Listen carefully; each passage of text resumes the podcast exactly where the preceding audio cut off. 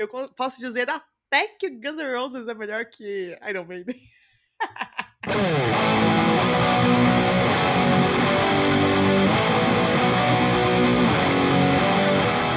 Oi, ouvintes, bem-vindas e bem-vindos a mais um episódio. Inscreva-se no canal, aproveita para apoiar, tem vários links aqui na descrição desse vídeo. Se você estiver ouvindo por uma plataforma de streaming, também tem os links em algum lugar. Para chegar nas plataformas de streaming, se você estiver vindo do YouTube, tá tudo na descrição. E hoje, em pleno dilúvio, eu tô aqui com a Nata de Lima. Olá, pessoas. Tudo bom? E aí, tá chovendo aí também? Agora deu uma parada, mas já destruiu a cidade. A cidade do interior sabe como que é, né? Choveu, já arrancou os telhados, árvores tudo. Já caiu árvore, já para tudo, não tem mais por onde passar carro, vira caos. É isso aí. É, a gente nem tá acostumado com caos, né? Imagina, a gente tá tendo um ano tão tranquilo. O que, que é uma arvorezinha caída, né? Já teve até nuvem de gafanhoto esse ano, né? Então tempestade não é nada. É isso aí. Lembrando que se você quiser participar da discussão, pode mandar um e-mail para disco@canalcena.com ou deixar um comentário lá no YouTube. É, vamos aproveitar que já está nessa barulheira da chuva e vamos tocar esse barco. Quem está em casa está escutando e não precisa ouvir necessariamente de fone, porque está em casa, galera, principalmente agora no fim do ano, né? Vai estar tá ouvindo em casa, em casa mesmo, não está mais no ônibus indo para o trabalho. Então pode estar tá ouvindo o podcast num dispositivo e num outro dispositivo dá para botar um disco que serve de trilha sonora. Qual é o disco que é a trilha sonora do seu episódio? Nossa, ai, você não falou é que tinha essa. Ah, eu vou colocar a trilha sonora vai ser o, o álbum que eu mais ouvi, que é o, o Passion do Catarsis. Ótimo. Mas com muita Espero dor no coração. Mundo... Porque, porque tava difícil de escolher. É, com muita dor no coração. Porque, olha, Catarsis não está nas plataformas de streaming, mas você acha no YouTube. Tá, ótimo. A galera vai ter que abrir duas abas e botar para tocar ao mesmo tempo. Vamos ver se vai dar certo. Você sabe o que, que você veio fazer aqui hoje? Eu vim ser interrogada. Ótimo. Será? Tá preparada? Eu tentei tomar sua peita da outra vez, você vai acabar tomando a minha, será? É, cuidado. Então vamos lá. Eu sou a Maia e esse é o disco.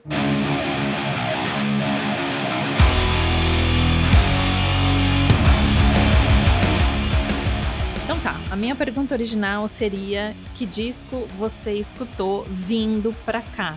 Que eu tinha a ideia de fazer esse podcast físico, né? Num lugar, a gente vai, senta e conversa, então a pessoa tem que chegar até lá. Não aconteceu, a gente tá em casa, então eu troquei essa pergunta para qual foi o disco que você ouviu inteiro por último? O que, que você estava ouvindo hoje, assim, que você ouviu inteiro? Não pulou nenhuma faixa, foi até o final? Putz, inteiro eu não ouvi nada, porque ultimamente eu tô fazendo muitas coletâneas, né? Então, eu fiz a minha coletânea é, músicas para o apocalipse. Olha, perfeito para 2020. É, justamente por isso.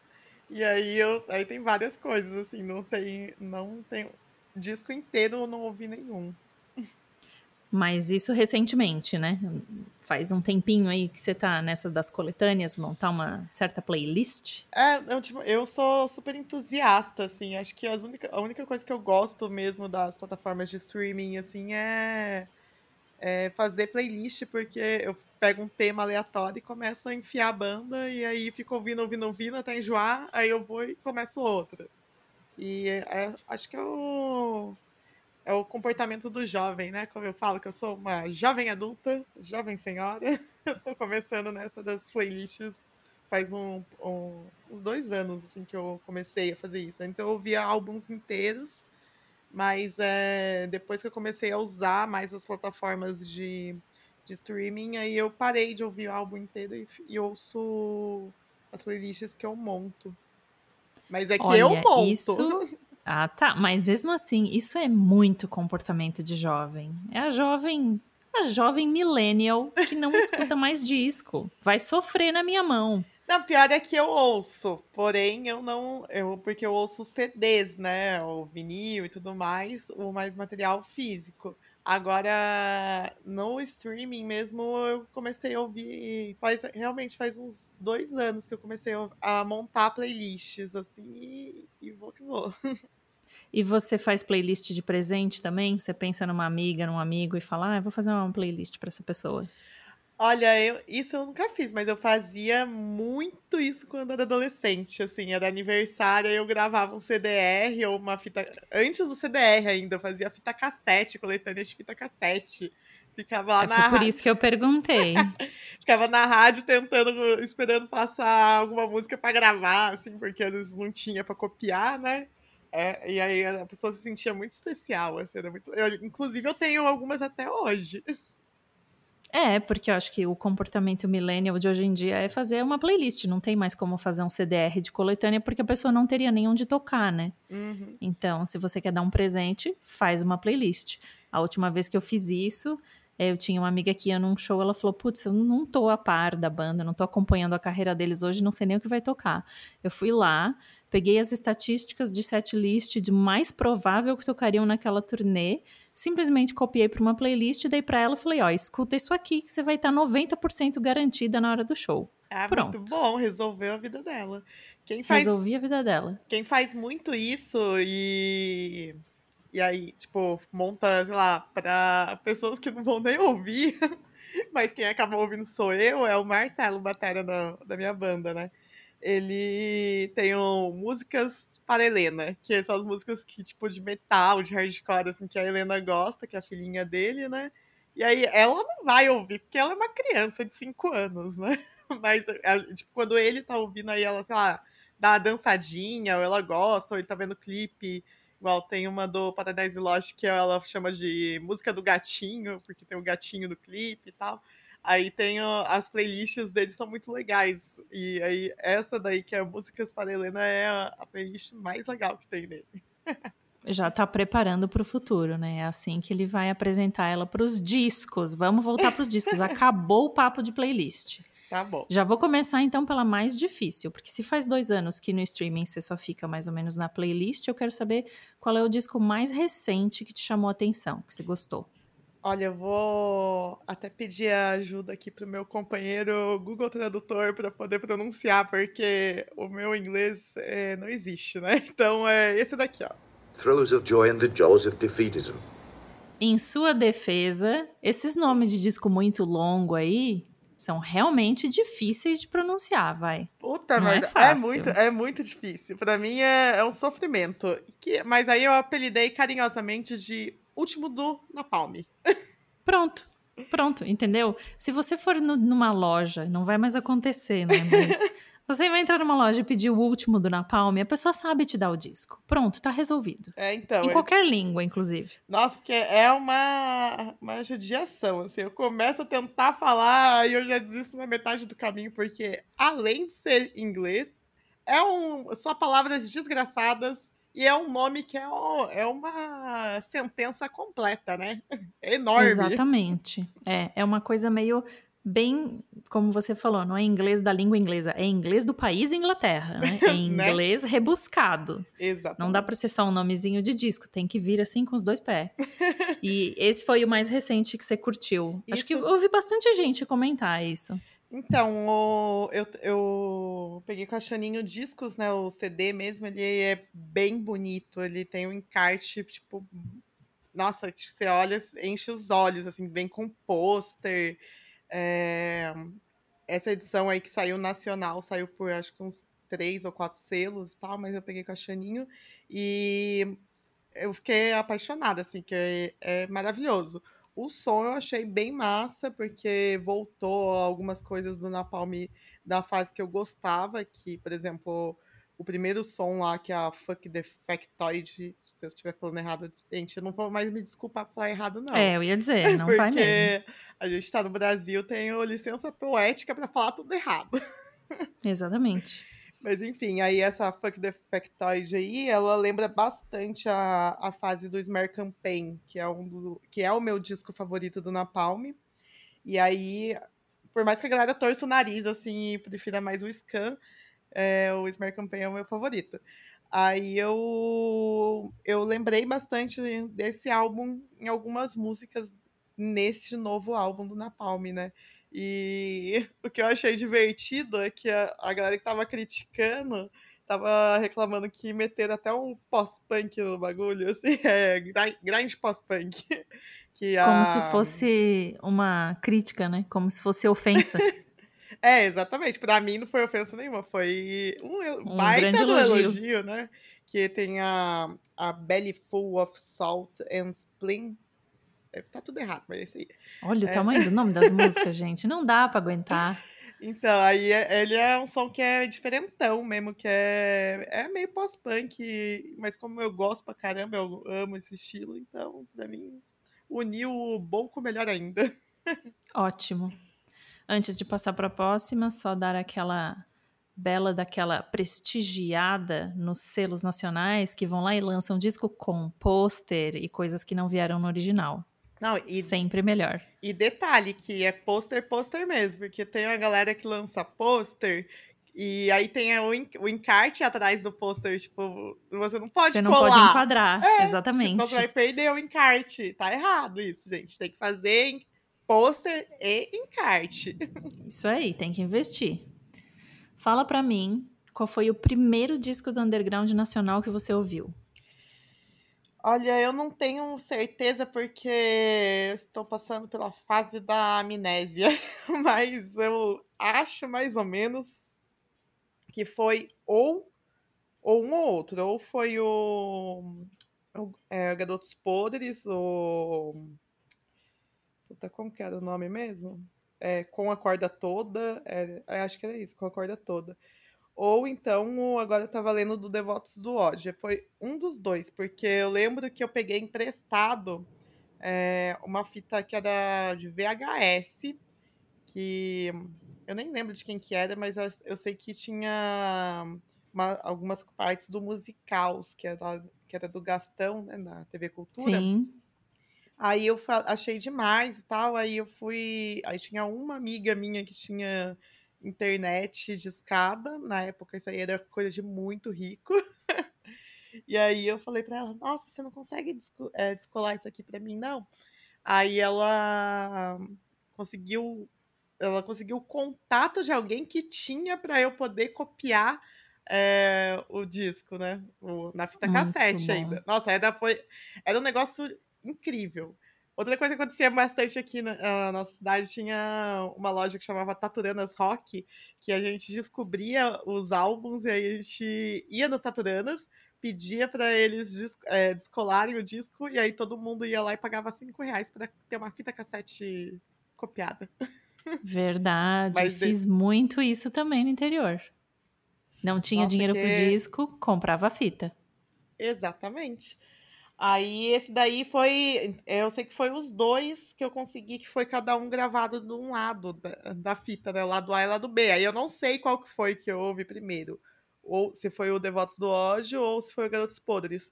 Mas eu tenho uma memória muito boa dessa fita cassete, porque eu lembro que os meus pais estavam, tipo, trabalhando e tal, aí fora, tava tipo uma semana fora.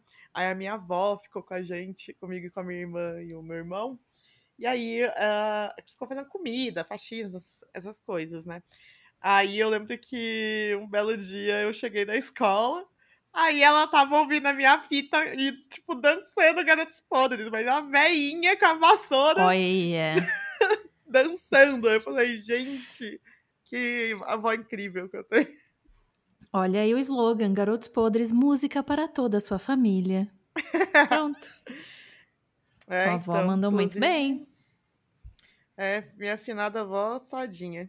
Ela. É, se divertiu pouco, mas se divertiu no final da vida, pelo menos. tá ótimo, tá ótimo. Levou boas lembranças. E Sim. fala para mim um disco que saiu e você não se interessou, assim, você só foi ouvir muitos anos depois do lançamento. Na hora, assim, na época, você não teve interesse, foi ouvir depois. Ah, deixa eu pensar. Bom, eu, eu mesma só comecei a ouvir é, death metal cru, assim, sem, sem pegada de grind ou sem ser death metal melódico e tal, é, só faz uns três anos, que antes eu ouvia, tipo, uma coisa ou outra, mas nunca tinha me interessado muito em, em ouvir sequencial porque achava cansativo. Aí eu peguei o, por influência do, do Caio Augustus, eu peguei Sim. o, o Toze Once Loyal do Boltrauer pra ouvir. Aí eu ouvi e eu falei, caralho! Porque aí eu acho que eu afinei o meu ouvido pra ouvir, assim, porque antes eu achava muito. Como posso dizer? Ah, eu achava que era muito barulho, assim, sabe? Que não tinha. Eu Sim. achava que não tinha uma melodia e aí eu não gostava tanto. Aí eu. Porque assim, eu gostava do, tipo, sei lá, o Napalm da fase que era mais death metal, mas era o death sujão, com grind e tal. É, gostava do At the Gates, que era tipo death metal melódico, por- justamente por conta das melodias e tal, mas eu nunca tinha pegado pra ouvir. Tanto que depois disso que eu fui ouvir o Crisium, por exemplo. Antes eu não ouvia o Crisium, porque é era tipo brutal death metal e técnico. Aí eu achava chato antes. E aí Sim. só com a maturidade que eu fui é, absorver o tipo de som. Sim, sim. É, às vezes a gente não tá pronta numa certa época e depois aquilo faz todo sentido, né? Eu gosto muito de pegar uns discos antigos porque não dei bola na época e depois entendo que, ah, na época eu não ia nem entender mesmo. Então, esse, esse daí do Bolt Tower ele saiu em 2005, né? Então eu demorei eh, 12 anos aí pra, pra ouvir ele pela primeira vez e já ouvi outras coisas de death metal. Os Obituary da vida, assim, ouvi antes, mas o Bolt Tower mesmo, a banda que é. Eu, hoje eu amo a banda, mas é, é algo recente. Sim. Tem um disco que você esperou muito e ele acabou te desapontando muito. Agora eu vou. Pra galera que acha que eu sou tudo zona, o pessoal vai ficar muito desapontado, porque o meu gosto musical ele é extremamente eclético. É. Mas, enfim, vamos lá entre- me entregar. É, quando eu era adolescente, eu gostava muito do Garbage, né? Que é da Shirley Manson e tal. E eu, eu ouvi, tipo, tu, tudo, eu gostava de todos os álbuns, tu- tipo, tudo que foi lançado eu gostava, até o Bleed Like Me. Depois desse daí foi lançado o Strange Little Birds lá em 2016. E eu ouvi, eu falei, nossa, que bagulho chato. Eu, tipo, não teve Sim. uma música que me prendeu, assim. Eu achei que foi um álbum que não precisava ter sido feito, assim. É meio cruel falar isso, né? Do trabalho de uma banda, mas podia ter parado no Bleed Like Me, que tava tudo certo. É, acabou dando uma manchada na discografia. É, não é mais a Essa, discografia essa é a perfeita. sensação, né? É. Uhum. Acontece, infelizmente. Tem um disco polêmico do qual você gosta? Aquele que você fala que gosta e a galera torce o nariz? Olha, ele é, é mais polêmico por, por causa do gênero do que pela, pelo trabalho em si. Assim, que toda vez que eu falo que eu gosto ou alguém ouve ou ouvindo, fica muito em choque. Que é o Pop-Up da Yell, que é uma, é uma banda que é um trio francês, assim, que é de música eletrônica. E a vocalista chama Yell também, né? É uma banda que tem o nome dela. É meio, meio doido, mas é uma banda, não é uma carreira solo. É, e eles saíram pela EMI. Em, eu conheci a banda em 2007 no Fantástico. Nossa, é, foi isso mesmo, foi no Fantástico. No final, às vezes, eu não sei se ainda acontece isso, faz muito tempo que eu parei de assistir, né? Mas antigamente, sempre que tinha algum lançamento, clipe ou algum, algum artista internacional estava vindo para o Brasil, o Fantástico passava a, a dica musical no final e passava um clipe e tal. E aí eu conheci no Fantástico eles passando o, clipe do é, Cos de, des Garçons, que é uma música que você vê o clipe e você acha que ela é super fofa, mas é uma é muita putaria na letra, assim, é muito engraçado. Eu falei, caralho, será que eles sabem então, o que que tá sendo dito, né? E, enfim, aí eu conheci, fui pesquisar. Aí eu falei, nossa, que, que legal, né? Ela é uma mocinha meiguinha, falando várias putaria em francês, mas como é francês, tudo bem, porque é chique, né? Exatamente. Eu não quis te interromper, mas eu acho que eu não ouço Yell desde 2007, que eu tinha esquecido completamente da existência. é tudo tipo de coisa que eu pesquisava na época que eu estudava francês. Ah, vou procurar tudo que está acontecendo na música francesa atualmente. E aparecia muito. O francês tem muito essa coisa da cantora solo, né? Tipo assim, aquela Aham. imagem da mulher no piano. E tinha isso, que era completamente diferente, um monte de putaria. E eu esqueci, esqueci completamente. Assim, quando eles voltaram, demorou um certo tempo para sair um disco depois desse. E aí eu já nem, nem ouvi, vou até que ir atrás e, e ver como é, que, como é que se deu a carreira da banda, porque depois eu nem, nem acompanhei mais. Vou ter que ver também. Então, aí esse ano eu peguei pra, pra ouvir, né? Que eu, eu queria. Lembrei, assim, eh, tipo, no começo do ano eu lembrei, aí eu quis assistir o clipe, né? Na, na TV, assim, coloquei no YouTube.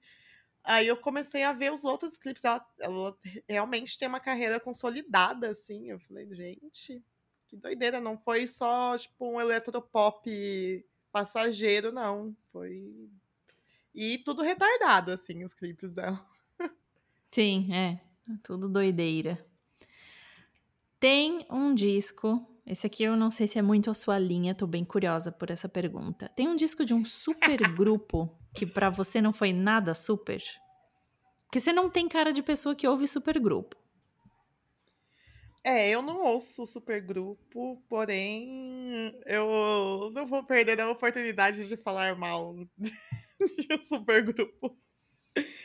É, esse momento eu estou até me preparando para não tomar porrada aqui, ó, porradas telepáticas, porque eu vou falar mal do Fall of the Pieces do Velvet Revolver, porque como todos sabem, eu sou uma hater de Guns N' Roses desde os 13 anos. E sei que Maia é uma grande fã de Guns N' Roses, então Eu sou. Entramos no embate agora. Na verdade, não, até entendo, porque o Velvet Revolver é, é, é exatamente a definição de supergrupo, né? É, então, eh, tinha gente do, do Guns, né? Guns N' Roses, do Stone Temple Stone Temple Pilots Pilots. e de uma banda de punk lá que eu não lembro agora o nome. É, o, o Dave Kushner era do Suicidal Tendencies, eu acho. É, enfim, eu sei que eram três, três bandas que formaram o Velvet Revolver e eu achava o bagulho cafona, continuo achando cafona, acho brega pra caramba, poser e tudo mais. É a definição do, do roqueiro de pub.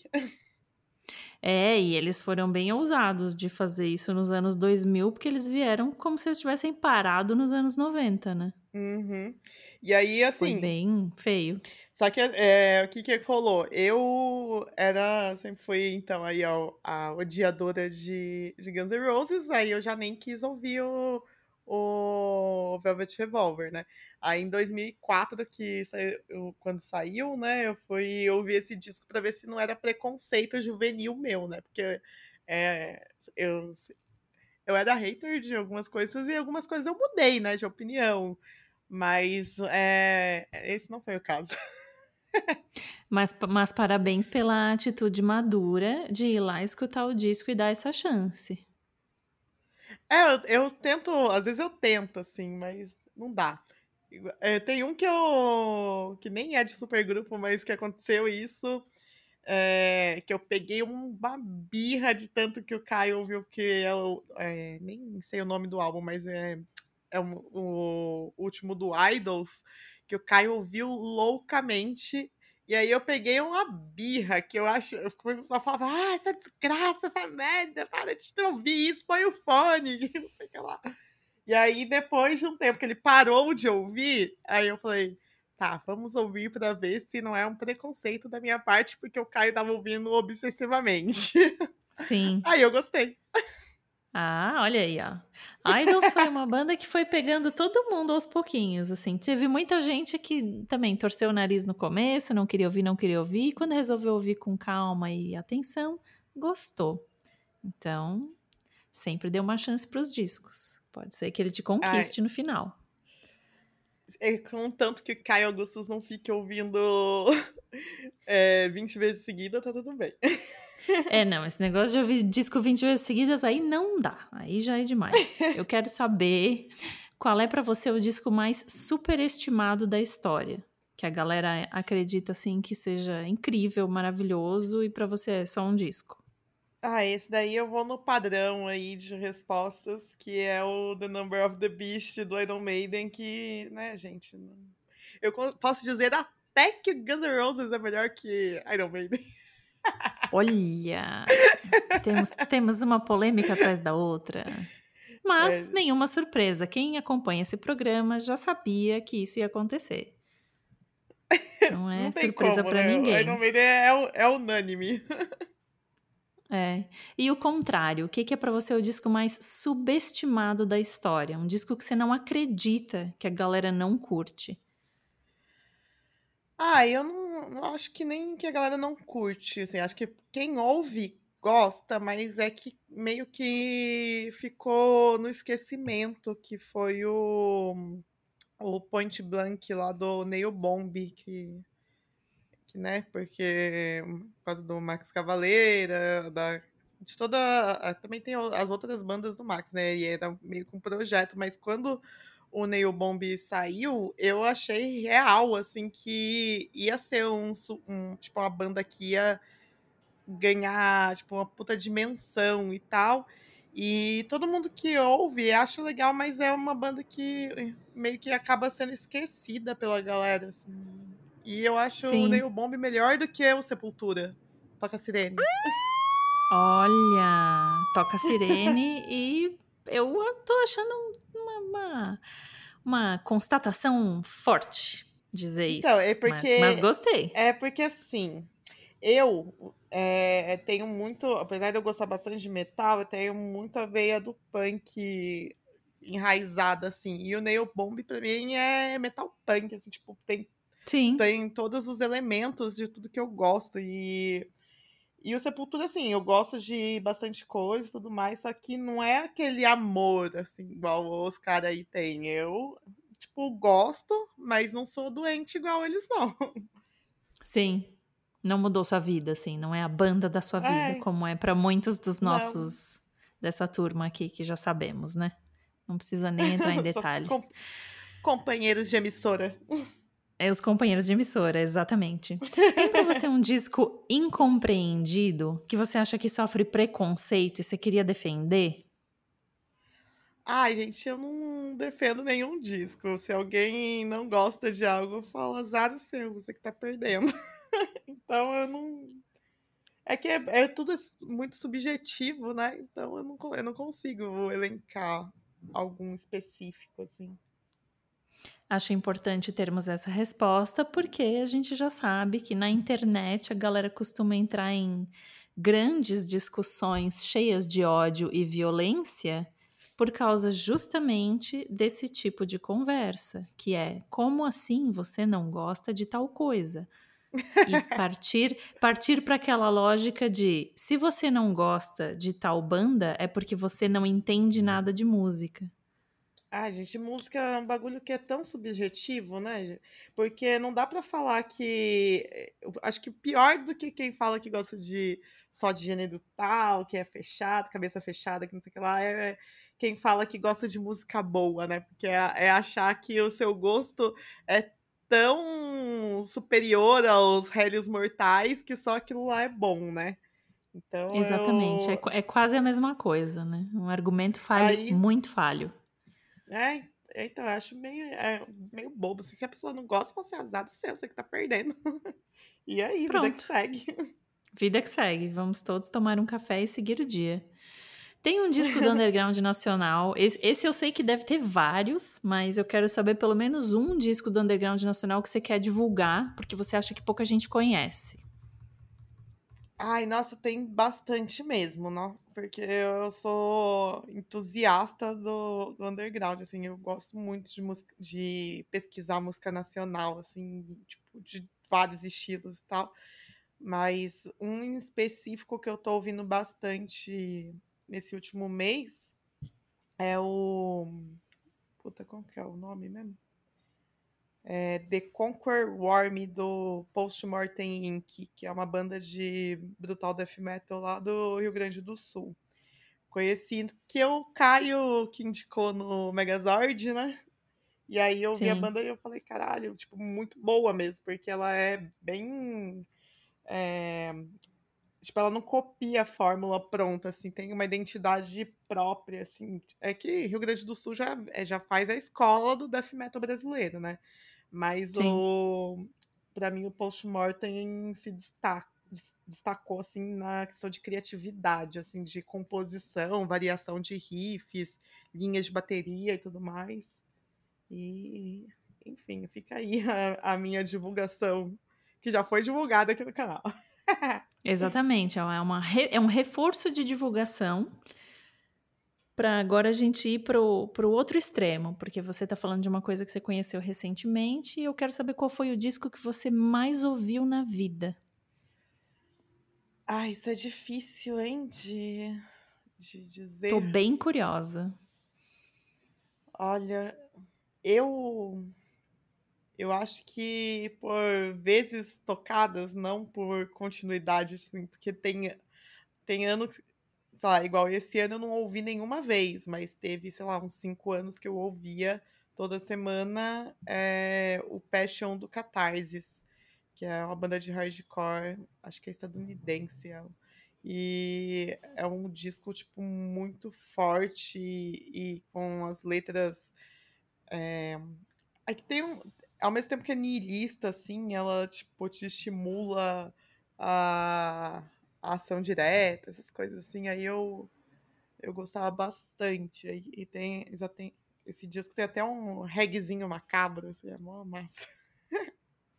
Ótima definição, reggaezinho macabro, gente. É, é- tá aí um gênero que tá faltando no mundo. É, a banda é uma banda de hardcore, mas aqui tem um som que chama Deserts Without Mirages, e é um som, hum, a letra é muito niilista, e é um reggaezinho macabro que você, tipo, é, é o som pra você acender o baseado e ficar achando que o mundo já era. Nossa, tu- tudo que faltava no planeta em 2020, né? É se preparar para o apocalipse com reggaezinho macabro. Pergunta triste. Fala pra mim um disco que pra você perdeu o brilho. Pode ser perdeu o brilho porque você ficou sabendo coisas dos integrantes, das integrantes que não te agradaram, ou pode ser perdeu o brilho porque você simplesmente amadureceu e aquilo já não tinha mais o impacto que teve quando você ouvia antigamente. Tem algum disco assim pra você? Olha, eu. Sinceramente, assim, isso é uma coisa que já fui criticada duramente, mas eu. Eu não po- poderia mentir, mas eu não minto, eu falo real, que eu posso me decepcionar com os integrantes, mas eu não me decepciono com a música, sabe? Tipo, é, eu, se- eu separo bastante as coisas. Eu, eu gosto muito de The Smiths, então eu poderia falar que qualquer álbum do The Smiths é perder o brilho pra mim, porque o Morrissey é, é o é o velho do Smiths, né? Sim, Só fala merda. É o velho é reacionário. Mas É. não, não, eu continuo gostando pra caramba e nada mudou. Em relação à música, a música continua me tocando da mesma forma, eu acho as músicas geniais da mesma forma e não, não tem como dizer que, que, que a minha decepção com o Morrissey tenha feito eu perder o brilho por essas canções. Sim, Mas é, pensando assim, tipo, que eu- algo que me enchia os olhos antigamente e hoje em dia eu acho que é tipo, ah, é ok, assim, é legal, mas não é não é tudo aquilo que eu achava na época. É o Hear Nothing, Say Nothing e Say Nothing do Discharge. Que eu ouvia Discharge como se fosse, tipo, nossa, banda mais metal punk do caralho. Tipo, era o debit, tipo, The Beat pra mim era o Discharge, se- só, não existia mais nenhuma banda. Aí eu- depois eu fui ampliando o meu leque de bandas, assim, eu falei, ah, tá, é legal, mas existe uma gama de muitas outras bandas. Então acho que o disco que perdeu o brilho pra mim no aspecto de que eu não ouço mais tanto quanto eu ouvia antigamente, assim, Sim. Acho que são músicas boas, mas não são tão boas quanto eu achava antigamente. Certo. É, um disco que é exatamente isso. É, foi um disco de entrada e depois você passou a ter mais referências, né? Isso, exatamente. Agora, uma pergunta que também me deixa muito curiosa, porque nessa coleção aí tem de tudo. Qual é o disco que você diria que mais destoa da sua coleção? Ai, gente, esse daí eu vou, ser- aí eu vou ser cancelada pela galera que é anti-religião. que é o. Não, não é o Padre Marcelo Rossi, nem o Fábio de Mello. É o. O disco é o Yulf do Matsiarro. Que o Matsiarro, ele é. É, o Matsiarro, ele era. é, faz música religiosa, né? Todas as músicas é, eu achei, eu religiosas. achei que ele já ia ter aparecido aqui antes, sabia? Em algum outro episódio. E não, então, muito bom ouvir Nossa, o Yulf pra mim é um baita disco, eu adoro, assim, e, e que assim, é, é que como ele não coloca a palavra, a gente sabe que é, são músicas religiosas, mas como ele não usa a palavra Deus, é, sei lá o que que é que ele acredita, né? Ele é É que ele é judeu, né? judeu, então, é Isso. isso, ele é judeu ortodoxo. Isso.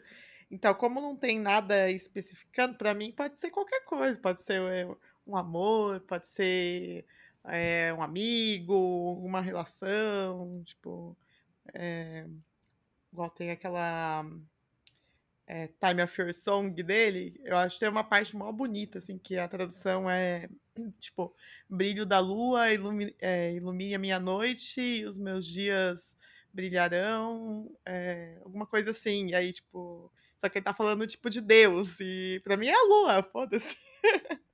Sim, exatamente. E, e se musicar isso em tom de forró, é um forró maravilhoso também, né? né? Começou a É falar da calypso. brilho da É lua, é só calypso. botar a É palavra calypso. sertão, já vira um forrozão brasileiro, perfeito. Já dá pra Mas sim, eu acho cabelo que também. é o seu argumento é, é, é o mais ah, sólido, né? Ele diz toda a sua coleção, porque realmente é o, todo mundo sabe que o cara é extremamente religioso. Muito bom. Uhum. Eu quero saber um disco do underground nacional que você acha que deveria ter estourado. E a medida de estourar, já, des- já debatemos isso aqui, inclusive com um integrante do Ratos de Porão, que é estourar é ficar do tamanho do Ratos, não é ficar do tamanho de Sepultura, porque nenhuma outra banda vai ficar do tamanho de Sepultura, e o tamanho do Crisium também já é meio grande demais, então a gente fica ali entre Crisium e Ratos, com esses dois patamares aí de estourar. Qual é a banda, qual é o disco do underground nacional que você acha que deveria ter estourado? Olha, eu acho que é o Odeia Eu do Jason, que é uma banda de hardcore lá do Rio de Janeiro. Que nos anos 90 a banda, tipo, tava crescendo pra caramba. Tipo, fe- eh, fez turnê no Brasil inteiro, fez turnê na Europa, tipo, tipo, em ascensão, ascensão, ascensão. Odeia Eu, pra mim, era, tipo, um clássico do hardcore brasileiro. E Aí a banda ficou nisso só, infelizmente, assim, nada acontece feijoada. Mas acho que foi também a. é, pegou o período de. de que a, a, a Deck Discos também já tava quebrando, parando, né? E não, não teve uma, grava, uma grande gravadora que tivesse abraçado os caras, e aí acho que eles atingiram o máximo que eles conseguiriam no underground, mas eles não estouraram. Sim. Às vezes a banda acaba sendo um pouco vítima do meio em que ela tá, né? O, o- a hora tava errada. Às vezes é isso também. Aham. Não tem o apoio que, que precisava bem naquela hora, precisava de um trampolim específico e não teve, e daí acaba realmente ficando ali. É. Eu quero Eu que saber. até alguém. Pergunta Ai, triste. só con- Deixa eu só contar uma curiosidade do Jason. É, Teve o Rodrigo Amarante lá, que era do Los Hermanos, tocou com eles. Eu não sei se foi no Jason ou no, no Dexter, que era uma banda que eles tinham um paralelo. Mas é. Tipo, eles estavam tudo no mesmo bolinho ali da cena do Rio de Sim. Janeiro, sabe? E aí só faltou eles, assim, pra, pra estourar. Que aí Los Hermanos estourou. Aí no Espírito Santo teve o Dead Fish. E aí, tipo. E era todo mundo ali, é tudo amigo, né? Sim. E aí eles não, não rolou pra eles, infelizmente. Eu acho uma pena. É, não aconteceu. Quem sabe você faz a banda voltar aí, ó. com seu apelo. Ah, não, eles, eles continuam compondo e tudo mais, só que é, virou mais projeto, né, do que... Sim. Não, não sai é, mais... acaba não sendo mais a coisa principal na vida da pessoa, né? Não dá. Uhum. Pergunta triste. Bem, bem dolorosa. Hum. Essa ninguém gosta de responder. Pior disco da sua banda favorita? Não existe, porque minha banda favorita é o The Cure. O The Cure é perfeito, sem defeitos, pedra lapidada. Não tem. E olha que é disco, é disco pra caramba, hein? Eu gosto de todos, Maia. Não tem um disco do The Cure que eu fale que é meia boca. Porque para mim o Robert Smith ele compõe de uma forma tão especial, assim, e não é eu acho que tem músicas fracas, é, específicas, assim, mas o, os discos em si não tem um disco que eu consiga falar que é, é o pior. Eu posso falar quais são os melhores, mas eu não consigo falar quais são os piores. Muito interessante. É, uma pessoa muito prolífica, inclusive, Robert Smith, colaborou com o Blink, fez a menos pior música do disco ruim do Blink que é né? já na fase joga fora tudo. Então, sim. E, e, eles concordam. O próprio Cure concorda com você, porque um show do The Cure tem quase quatro horas, né? Exatamente.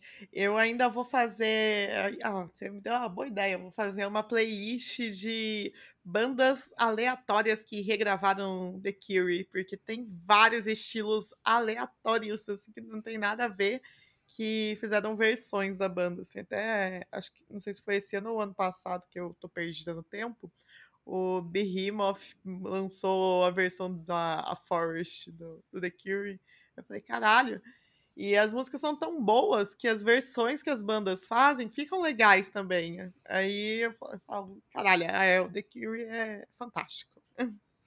É isso mesmo, essa playlist aí vai ser mais longa que um show do The Cure, porque também tem muita banda que gravou, fica realmente bom.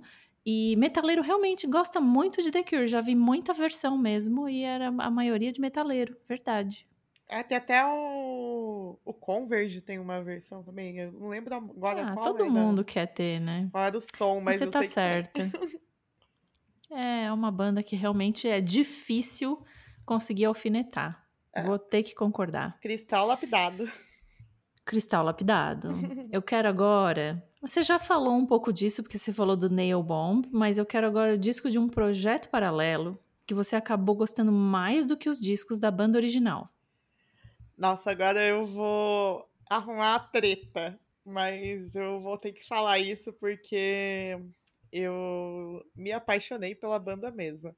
Esse ano eu peguei o. Eu já conhecia antes, mas esse ano eu peguei o Affects do Plastic Noir, lá de Fortaleza, para ouvir. E essa banda, ela é. Quem toca nela é o Daniel, que também toca no Facada, que é de, de grindcore, né? Então, e o Plastic Noir é uma banda de pós-punk, assim, é da dark wave mesmo, é aquele climão e é super dançante, acho massa demais, assim. E eu fiquei apaixonada. Eu fiz todo mundo aqui de São José ouvir essa banda. Aí eu tá. A minha intenção era discotecar ela no, na festa que eu, que eu participo, que eu tenho um set de, discotecagem de, de gótico, né? Eu ia colocar o Plastic no ar, mas aí teve a pandemia, mas enfim, de qualquer forma, virtualmente eu fiz todo mundo dessa cidade ouvir essa banda. E, Presidente do fã-clube. Né? Tipo isso. E quando a pandemia acabar, espero que eles venham tocar aqui. e, Ótimo. E me desculpe aí, ó, galera do Facada, mas o... não que eu acho que, que a banda eh, seja melhor ou pior, porque são bandas de estilos completamente diferentes. Mas Plastic Noir, tipo, cravou o lugarzinho no meu coraçãozinho. Exatamente. Eu quero agora começar a entrar para nossa parte da ficção. E eu quero saber qual é o disco que você gostaria de apagar da memória para poder ouvir de novo, ouvir ele de novo pela primeira vez. E aí você tem duas opções aí. Você pode querer voltar no tempo e ouvir ele de novo pela primeira vez, exatamente como foi a primeira vez, e recriar aquele momento. Ou você pode ouvir ele de novo, mas ouvir ele de novo agora, pela primeira vez, com as referências que você tem. O que, que você quer ouvir? Olha, eu ouviria de novo, pela primeira vez, o 60 Second Wipe Up do Atari Teenage Riot. Porque quando eu ouvi ele pela primeira vez, eu era adolescente, né? Acho que eu tinha 17 anos. E eu ouvi com aquela energia juvenil de revolta pela revolta, assim. E eu não entendia muitas coisas da banda, mas eu gostava muito do som. Aí eu acho que se eu ouvisse hoje com a bagagem, tipo, de estudos que eu tenho, de questão política mesmo, sociopolítica e tudo mais, eu ia ter, tipo, tido um orgasmo quando eu conheci a banda, porque a banda ela é incrível. Primeiro, eu primeiro som que eu achei deles que eu, me fez procurar esse álbum foi o, o Revolution Action, só que não foi nem o clipe, foi um vídeo deles tocando no, Ai, no, tipo numa passeata, uma greve que estava rolando na Alemanha no, no Dia dos Trabalhadores. E aí eles estavam fazendo um show no meio da, da greve, né? No, no meio da galera, do povão, assim, num, num tipo como se fosse um carro de trio elétrico, assim, sabe? E aí começou a chegar a polícia, aí eles começaram a xingar a polícia e mandar a galera ir pra cima da polícia e tal. Aí eu falei, caralho, e aí eu, se eu tivesse toda a bagagem, tipo, entendesse vários significados de várias coisas que eles colocam, naquela época, se tipo, se fosse a Natália de hoje, é, a cabeça da Natália de 33 anos na de 17, eu ia ter pirado ainda mais na, na banda do que eu pirei. E olha que eu pirei bastante. Sim, mas é verdade, principalmente essas bandas que a gente é pega de surpresa, né? Que elas têm muita bagagem dentro da letra e dentro da atitude e a gente não tá preparado, assim. Uhum. É, é um prazer poder ouvir de novo pela primeira vez que nós nunca teremos, mas é realmente incrível. É, e a, pelo menos ajudou a, a me colocar no trilho certo, assim. Exatamente. Foi bom que você ouviu com 17 e já abriu as portas né? Eu quero saber é, um disco, ainda na, na ficção, que você gostaria de apagar da história. E aí agora é, é livre. Você pode apagar por, por motivos egoístas, tipo, eu quero apagar porque sim. Ou você pode apagar para ver o circo pegar fogo, só para ver o que, que, o rumo da música, que rumo a música vai to tomar se você apagar esse disco. O que, que você vai apagar? Ai, você já até sabe o que eu vou falar. I Use Your Illusion lá do Guns N' Roses, pô. Essa banda aí é responsável pela minha aversão à língua inglesa. Olha que interessante, essa eu não esperava. Mas sabe por quê? Na, na escola, quando a gente tinha aula de inglês, é, é esse álbum que tem o November Rain, não é? É. Um é, deles, então, né? Então Porque seria... esse álbum é duplo, duplo. Quem é, vinil, então, cada é primeiro, um deles né, é duplo. É o November primeiro, Rain é do é segundo. o primeiro que tem o, É do azul. Segundo. Ah, enfim, é. eu não. Aí eu já não sei, não, não sou fã. Mas eu sei que é desse álbum. Uh, na escola, acho que eu comecei a ter inglês a partir da quinta série. E aí, na quinta série, na sexta série, na sétima série, na oitava série, no primeiro colegial, no segundo colegial e no terceiro colegial, por oito anos, eu tive que ficar fazendo tradução dessa música. E ela, essa Eita. música é uma. É, essa música é um podcast, ela é, é, é, tipo gigante, ela sei lá quantos minutos que tem. Eu sei que eu queria morrer, eu queria dormir, eu são queria fazer nove minutos. coisa. É, são, é, então, são nove, nove minutos de música. Nove minutos de sofrimento. E quando as professoras mandavam a gente cantar, ah, meu Deus do céu. É, era, Olha, era só tristeza. Eu entendo, eu entendo completamente a sua aversão pela língua, tendo que passar por isso. tendo que ver aquele clipe inúmeras vezes também. ah, é o não, clipe. Não, não é fácil. Não é fácil. É, É, então, é da Guns N' Roses e Pearl Jam. Era o terror da aula de inglês. Meu Deus. ó, mas ó, se você for pensar, os seus desejos até foram é, atendidos, porque depois daquele disco a banda basicamente implodiu, né? Teve até disco, mas não de inédita, e só foi ter de novo Chinese Democracy um século depois. Então você Né? ficou livre do Guns por muito tempo. Tá ótimo. Ah, infelizmente não, porque o fã-clube é um inferno, né? O fã-clube é um não inferno. deixa a é. banda morrer. Exatamente. Não existe banda ruim, existe fã. Esse é o problema. Isso, e- é Aí não dá. exatamente isso. Talvez É, eu eu nem já agora- tivesse. Talvez eu nem tivesse tanto ódio pelo Guns N' Roses se o fã-clube não fosse tão otário. Não É, tô o fã clube xingando, vai viu? me pegar. Desculpa. Não, mas o, o fã clube vai me pegar, porque eu já falei que November Rain é do Use Your Illusion 2, que é o azul, mas não é, é do 1, que é o amarelo. Ah, eu troquei. falei, ó, sa- sabia que É, do- estava certa. Eu, É eu porque eu fiquei aqui lembro- pensando. É que eu lembro que a Ah. minha professora levava. Eu, eu tive algumas professoras, mas sempre repetia, né? Ela levava toda vez, passava na mão de todo mundo. Aí eu, ai. A gente copiava coisa a louca. letra. Eu sempre acho que todas as músicas são do 2, porque o 1 um é amarelo e laranja. E olha só as memórias infantis malucas da pessoa.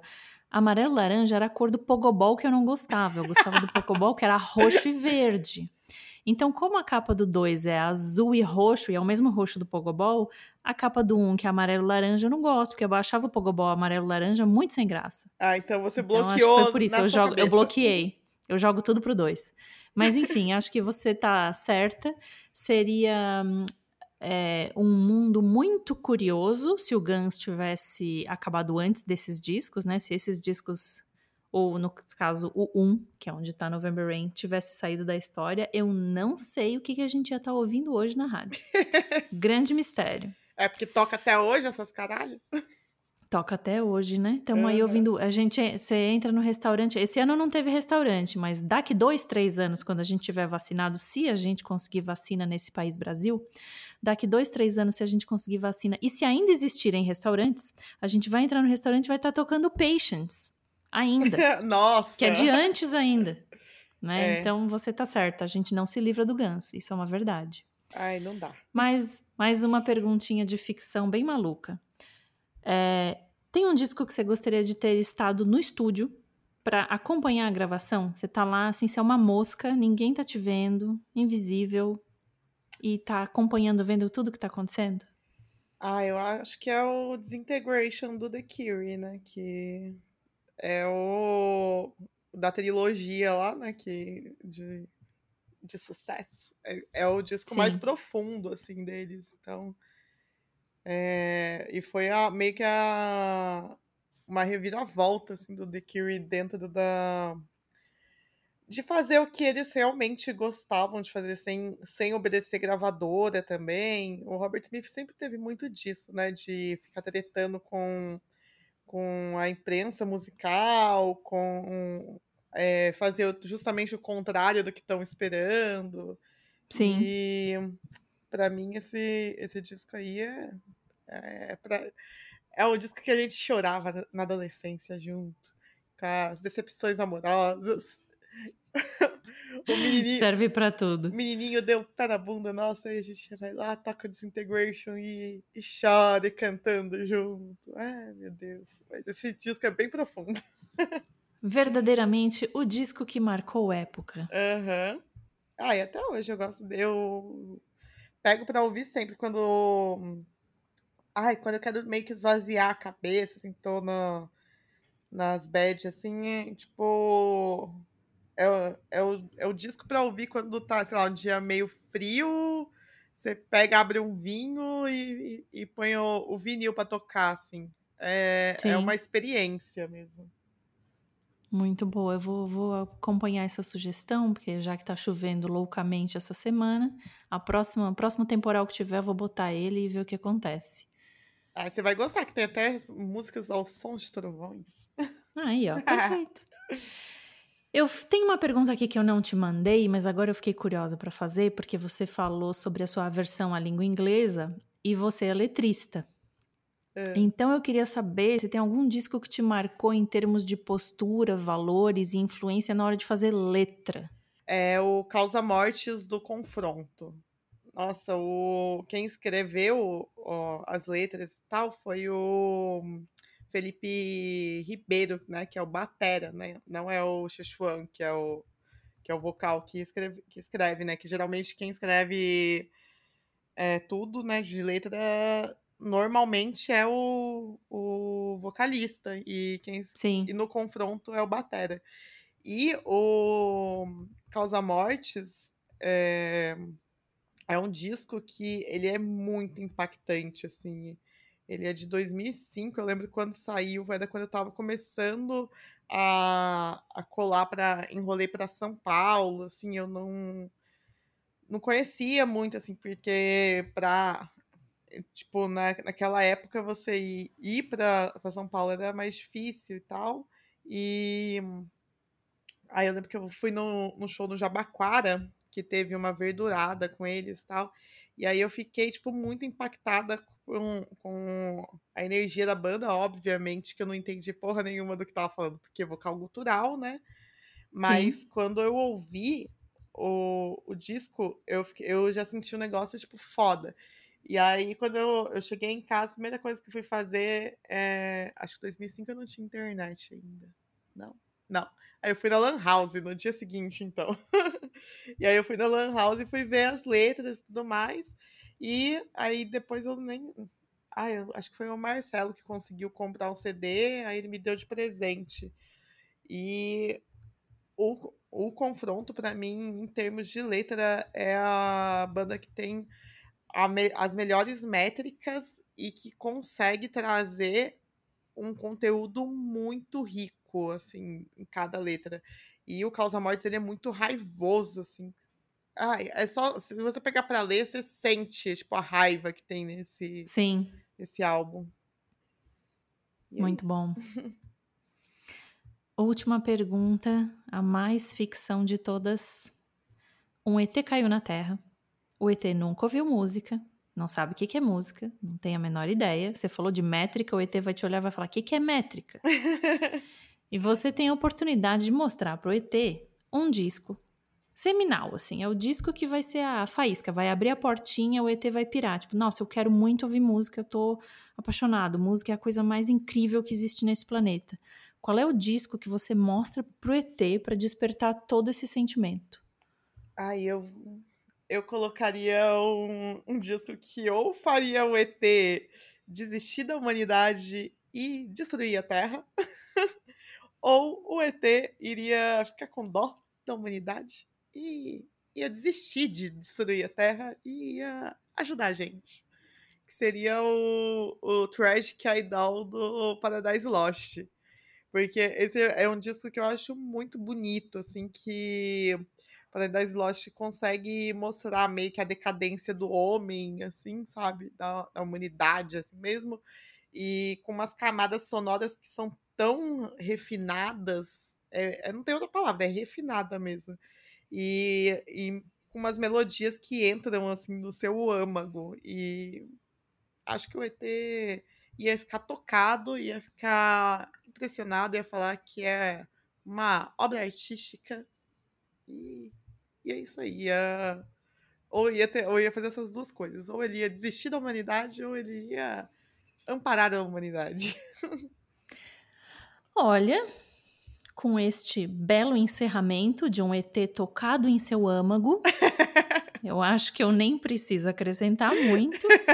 Eu já quero ir para as considerações finais. Eu quero perguntar quem é que você desafia para estar tá aqui no seu lugar, mais para frente. Um, olha, vou fazer o meu meia-culpa aí, que eu escolhi o Plastic Noir no lugar do Facada.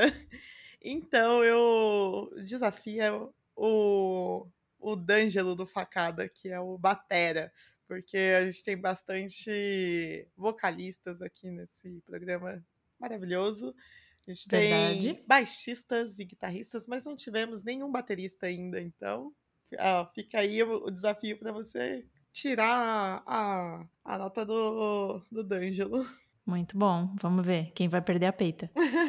Considerações finais. Então, gente, ouçam muita música.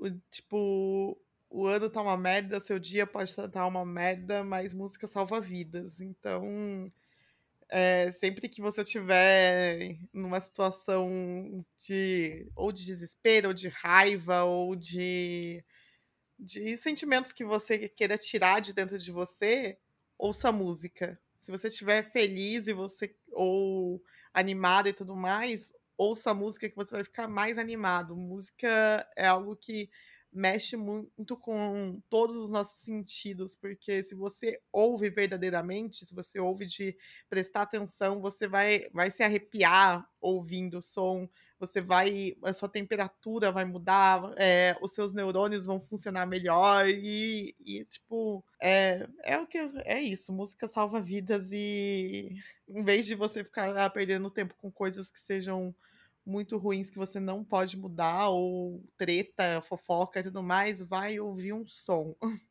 É o melhor que você pode fazer na sua vida. Dado esse recado de fim de ano aqui, encerramos com esta bela constatação. Então, né, como não vamos ter show, não vamos ter nada neste ano maldito e nem no próximo, faça isso, ouça música, colabore com os artistas que você tanto gosta. Vai lá escutar música na plataforma de streaming, vai lá comprar música no Bandcamp ou em outras plataformas, compra música física, ajuda a gente, porque ah. não vai ser fácil. Aí se inscreve no canal aí, deixa seu like, Deus parabéns para essa comunicadora maravilhosa chamada Maya Melkers.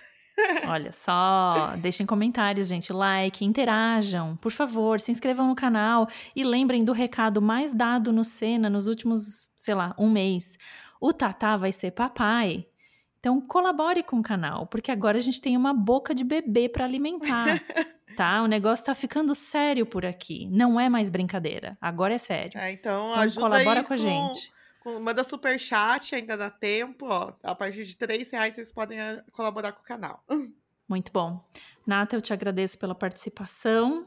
E é nóis. Beleza, Feliz Natal, boas festas para todos. Boas, é, Natal para quem, pra quem celebra né? Natal, né? Não vai ter festa. É.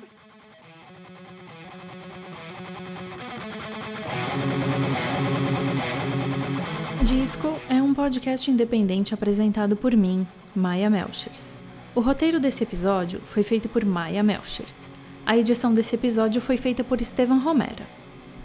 A foto da thumbnail desse episódio também foi feita por mim, Maya Melchers, durante o show do Manger Cadavre na Dissenso em fevereiro de 2020. A música de abertura é do Rick Chain. O canal Cena gentilmente abriga esse podcast e os links de apoio estão aqui na descrição.